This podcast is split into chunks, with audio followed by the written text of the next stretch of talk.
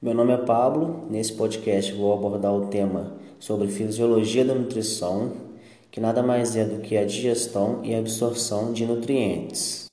O ser humano, assim como outros animais, precisa obter dos alimentos a energia e os nutrientes necessários para a manutenção da vida, bem como fazer frente a todos os processos fisiológicos como labor, crescimento, reprodução e outros. A alimentação deve ainda, por meio da adequação em quantidade e qualidade, manter a saúde, evitar as doenças e prolongar a resistência. Entretanto, o simples consumo adequado de alimentos pode não representar um estado nutricional saudável. Para que os nutrientes alcancem sua eficiência dentro do corpo, devem ser absorvidos para a circulação e ainda utilizados pelas células. Diversos fatores interferem no aproveitamento dos nutrientes que podem ser classificados como extrínsecos e intrínsecos. Os primeiros dependem dos alimentos ingeridos, como teor de nutrientes, as proporções entre eles e adequação às necessidades e o tipo de processamento para o seu preparo. Já os fatores intrínsecos dependem da capacidade digestiva, da absorção intestinal e da utilização de nutrientes pelas células. Pode-se então deduzir que não deve ser considerada apenas a ingestão alimentar para estimar o valor nutricional de um regime alimentar, pois é necessário muito mais. É preciso conhecer as interferências entre os componentes da, da alimentação, o funcionamento do sistema digestório, a eficiência do processo absortivo, o aproveitamento de nutrientes pelos tecidos e as influências externas e internas sobre o processo. Os alimentos ingeridos alcançam o estômago pela cavidade oral. O trato digestório compreende um tubo tortuoso de forma e diâmetro completamente irregulares e variáveis, em momentos diferentes, cerca de 9 metros de comprimento, que vai da boca até o ânus. Em todo o percurso dos alimentos, desde a sua ingestão, o bolo alimentar vai sendo impulsionado, esmagado e metabolizado. Fazem também parte do sistema digestório os órgãos que secretam substâncias que de alguma forma participam dos processos de digestão e absorção. O conjunto alimento-saliva é mastigado e deglutido, passando para o esôfago. Daí, o bolo é impulsionado por movimentos peristálticos involuntários até o estômago.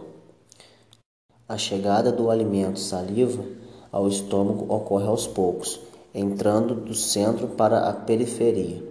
O correto é uma deglutição lenta para que haja tempo suficiente para a entrada no estômago sem provocar desequilíbrio.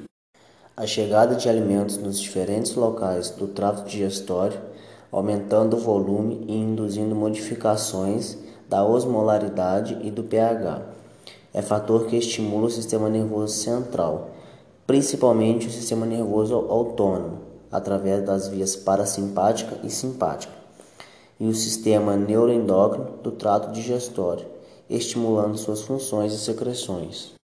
Todo o funcionamento do sistema digestório vai ser regulado em função da chegada e característica dos alimentos, odor, paladar, aparência, sons, composição, textura, mas também por emoções e dor, com influências interrelacionadas e complexas. Esse conjunto de estímulos é ampliado pelas modificações ocasionadas pelo contato do bolo alimentar com o trato gastrointestinal, com suas características como acidez, osmolaridade e variação de volume, e acionarão os receptores na parede do trato digestório, que acionarão os plexos nervosos e as glândulas endócrinas, que regularão as funções pertinentes como motilidade e secreções. Na boca ocorre um importantíssimo processo de mastigação que tritura os alimentos em partículas pequenas, propiciando a deglutição e o contato com as secreções digestivas. A secreção de saliva em adultos é de aproximadamente 1,5 ml por dia, sendo controlada pelo sistema nervoso autônomo das glândulas salivares. Com pH ao redor de 6,9, a saliva contém petialina que é uma amilase ativa em pH maior que 4. O pH gástrico é ácido, inibindo a ação da petialina. Assim, mesmo que possa ainda manter alguma atividade logo que o alimento adentre ao estômago, com o início dos movimentos gástricos, o conteúdo mistura-se e a ação da petialina é inibida. Assim, a ação da amilase salivar é bastante modesta devido ao pouco tempo de permanência do alimento na boca. Entretanto, essa amilase parece ser importante para a higienização oral pela digestão dos resíduos alimentares que permanecem nos dentes. Outro aspecto da digestão oral é a presença de uma lipase não específica, secretada pelas glândulas serosas sublinguais. É particularmente importante para os lactentes pelo seu papel na digestão da gordura do leite. Esse processo pode continuar no estômago, mas parece não ter função significativa no adulto. Entretanto, a saliva em si é extremamente importante pelo seu papel solvente e lubrificante. O primeiro solubiliza os alimentos, facilitando seu reconhecimento pelas papilas gustativas, e o segundo, realizado pelas mucinas, facilita a mastigação e a deglutição. Já no estômago, os alimentos sólidos são esmagados e triturados. As proteínas começam a ser digeridas por ação da pepsina, que é secretada pelas glândulas principais do estômago, na forma de um precursor inativo, o pepsinogênio. Por ação do HCl, o pepsinogênio perde parte da cadeia proteica, transformando-se em sua forma ativa, a pepsina, que digere as proteínas em polipeptídeos menores. O estômago também secreta uma lipase, mas semelhante à lipase da boca, é insuficiente para si, para realizar a digestão das gorduras. Além do HCl, pepsinogênio e lipase, que possuem ações digestivas, o estômago secreta outras substâncias. Secreta uma proteína de fator intrínseco essencial para a absorção da vitamina B12, um hormônio gastrointestinal denominado gastrina, que estimula a secreção de HCl e de pepsinogênio, além de estimular a motilidade gástrica e tonificar o esfíncter esofágico interior. Secreta ainda muco para proteger suas paredes e estamina, que estimula a secreção de HCl. O intestino delgado, composto do duodeno, jejum e íleo, é o principal sítio de digestão de nutrientes. Participa do processo da bile as secreções pancreáticas e intestinais. O quimo ácido oriundo do estômago entra em contato com essas secreções no intestino, sendo diluído e seu pH neutralizado, principalmente pelo bicarbonato secretado pelo pâncreas. Os ácidos pancreáticos secretam várias substâncias, com destaque para as enzimas digestivas. São amilases, proteases, lipases, DNases e muitas outras que atuarão para completar a digestão de carboidratos, proteínas e gorduras, auxiliadas por enzimas secretadas pelo intestino e pelo importante papel da bile. A bile hepática contém sais biliares, colesterol, fosfolipídios, esteroides, bilirrubina e outras substâncias. Atuam como solubilizantes dos lipídios, pouco hidrossolúveis e formam micelas facilitando a digestão e absorção das gorduras. A secreção intestinal contém enzimas com atividades capazes de hidrolisar os di e tripeptídeos, assim como os disacarídeos até seus monômeros. O trato gastrointestinal e particularmente o intestino delgado secretam vários peptídeos e aminas com efeitos importantes na fisiologia do trato digestório. No intestino grosso não ocorre propriamente a digestão, conforme a acepção da palavra. Entretanto, é nesse local que ocorre a maior atividade bacteriana do trato digestório. As bactérias colônicas podem continuar a digestão de alguns alimentos que resistiram às fases anteriores e produzir alguns nutrientes como vitamina B12 e vitamina K, riboflavina e a tiamina. Porém, essa contribuição para o estado nutricional é mínima. Até aqui, seguimos o percurso dos alimentos ingeridos através do trato digestório e processos digestivos. Deste percurso originam-se produtos e nutrientes em formas isoladas. Todo este conjunto deve agora sair do trato digestório para alcançar a circulação sistêmica e integrar-se em células específicas e ser utilizado como nutrientes. Não se trata de um filtrado, mas de processos fisiológicos complexos com efeitos tanto estimuladores como inibidores. O órgão principal da absorção é o intestino delgado, ficando para os cólons apenas água e eletrólitos, principalmente. Mas mesmo a água é principalmente absorvida no intestino delgado. Ao longo de um dia, além do material que chega ao intestino delgado, como resultado da ingestão dos alimentos, incluindo os líquidos, cerca de 7 a 8 litros de secreções são adicionados a esse conjunto. Ao intestino grosso, chegam de 500 a 1500 ml. A mucosa do trato digestório é uma estrutura com muitas dobras, o que aumenta a superfície interna em relação ao comprimento. No, no intestino delgado, essas dobras são intensificadas por projeções às vilosidades, que por sua vez são revestidas por paliçada de células epiteliais. Estas são ainda mais aumentadas por projeções que constituem as microvilosidades, ou borda em escova. Esse conjunto faz com que a superfície total de absorção aumente cerca de 600 vezes em relação à superfície inicial, criando uma superfície absortiva de cerca de 200 a 250 metros quadrados. O intestino delgado possui também grande reserva funcional e grande capacidade adaptativa. Desta forma, mesmo após consideráveis recessões ou perdas intestinais, é capaz de manter suas funções absortivas. As células epiteliais que revestem toda essa superfície se unem entre si por junções firmes na bordadura apical. Portanto, para que as células sejam absorvidas, devem necessariamente atravessar as membranas que envolvem as células epiteliais. O tecido epitelial reveste internamente as dobras da parede gastrointestinal, que por sua vez revestem internamente o tubo digestório. Observar que na parte central das vilosidades existem capilares de artériolas e vênulas e um vaso linfático. Pela distensão, durante o processo de digestão, a circulação é estimulada pelo aumento da atividade metabólica, no topo das velocidades, há maior concentração de microvelocidades do que na base.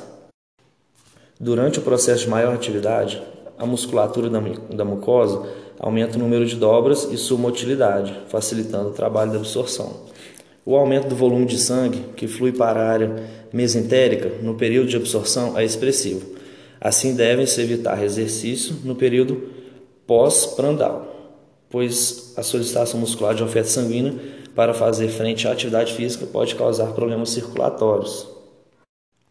No processo de absorção, os caminhos de passagem podem ser atravessando a célula intestinal, que é chamada passagem transcelular, passando entre células, que é a passagem paracelular, e englobando os nutrientes da membrana celular, por pinocitose. O caminho principal é o transcelular e um complexo mecanismo que envolve esse processo. O transporte pode ocorrer sem gasto energético ou com gasto de energia celular. O mecanismo de difusão pode ser simples ou por difusão é, facilitada, quando utilizados canais de proteína. Outro fator regulador do transporte é a necessidade, ou não, de um veículo carreador ou transportador para transpor a membrana da célula. Sempre que há participação de um ou mais carregadores, haverá limitação de velocidade absortiva por saturação dos transportadores, por competitividade entre os nutrientes absorvidos, com a ajuda do mesmo transportador. Quando a absorção é por mecanismo ativo, há gasto de energia e necessidade de transportador. Nesse caso, os nutrientes podem ser absorvidos mesmo contra gradiente de concentração. A absorção de glicose, bem como de outros monossacarídeos, expõe o principal mecanismo básico de absorção, a absorção de glicose, bem como de outros principais monossacarídeos, frutose e galactose, ocorre por meio de três carreadores existentes na membrana luminal das células absor absortivas intestinais. O primeiro é o cotransporte, com íon sódio, o transportador de glicose e sódio 1, para a qual competem glicose e galactose. A glicose é transportada para dentro da maioria das células contra um grande gradiente de concentração, processo mediado por um transportador no qual o movimento da glicose é acoplado ao gradiente de concentração de sódio, que é transportado para o interior da célula ao mesmo tempo. A proteína carreadora, responsável pelo transporte, tem dois locais de fixação em seu lado externo, um para o sódio e outro para a glicose. A concentração de íons de sódio é muito alta no exterior e muito baixa no interior, o que proporciona energia para o transporte. O gradiente de concentração de íon sódio é mantido pela NA-K-ATPase.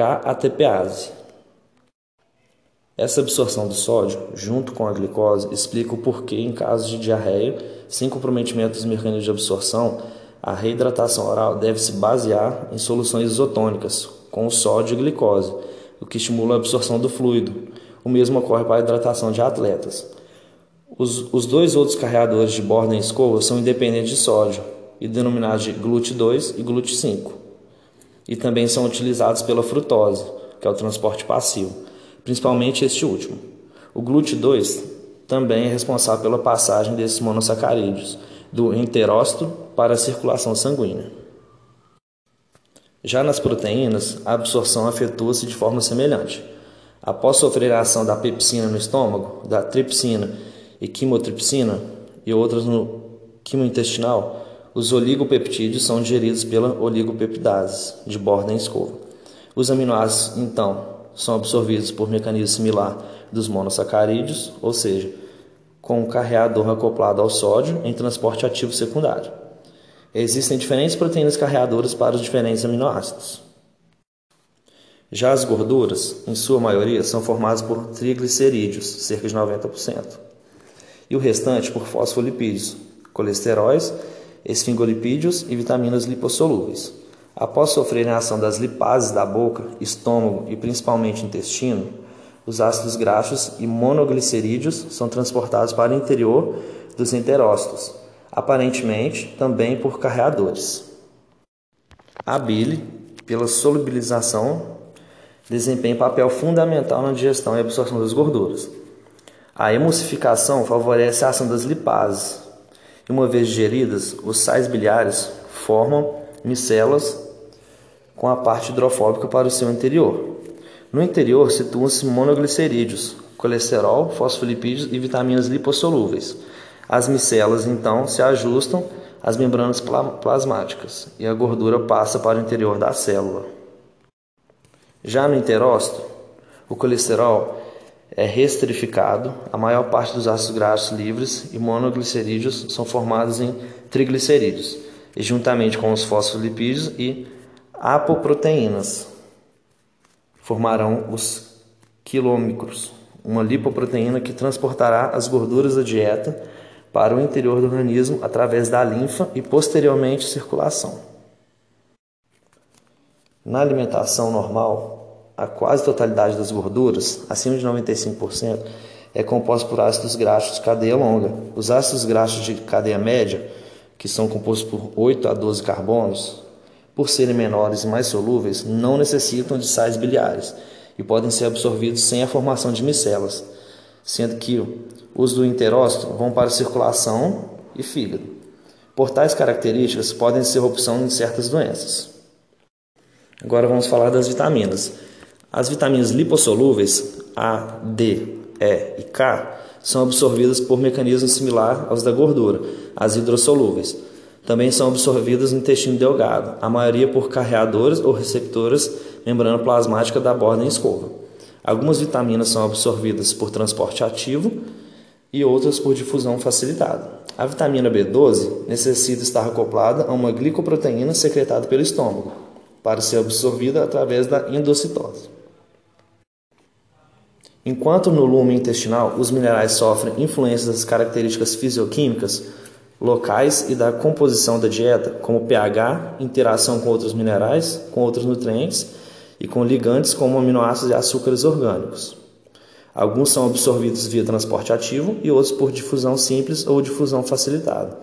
Em caso de subnutrição grave, a altura das velocidades reduz-se por falta de matéria-prima para sua formação e desenvolvimento normal das velocidades, formando uma estrutura quase plana. Essa situação compromete a absorção normal. Intestino grosso. Alguns alimentos, como certas proteínas, carboidratos e peptídeos, escapam dos processos digestivos e, como tal, alcançam o colo, principalmente fibras e carboidratos não digeríveis, a cerca de 500 a 1000 ml de líquido.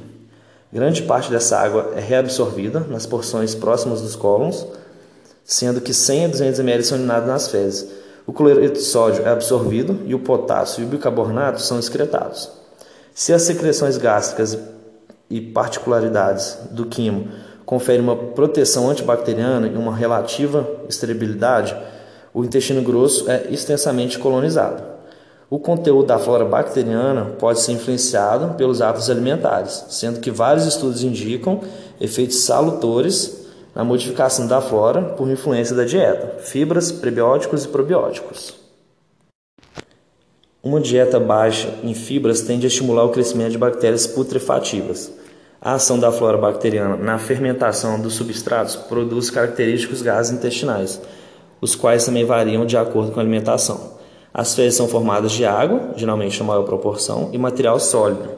Deste, cerca de um terço é bactéria morta, o restante, resíduos orgânicos, materiais não digeridos e células epiteliais inativas. A absorção intestinal depende de outros fatores. A intensidade de absorção intestinal depende de fatores reguladores que podem tanto favorecer quanto prejudicar a absorção. São eles intraluminais, da mucosa e corporais. Fatores intraluminais dependem da forma no qual o nutriente a ser absorvido está no lumen intestinal, se solúvel ou ligado. Depende do pH do lumen e da presença de outros componentes na dieta. Fatores da mucosa, por alterações funcionais ou tróficas da mucosa, da motilidade intestinal, dependem também da reserva de nutrientes nas células epiteliais. Depende de receptores do nutriente nas membranas das células epiteliais. Fatores corporais, pelo armazenamento do nutriente e necessidade corporal. Exemplo de fator intraluminal. O HCI do estômago estimula a absorção de ferro por favorecer a solubilidade dos sais de ferro e manter o ferro na forma ferrosa. O ferro na forma hemínica é bem mais absorvido que quando não ligado ao M. Os alimentos contêm substâncias que estimulam ou inibem a absorção.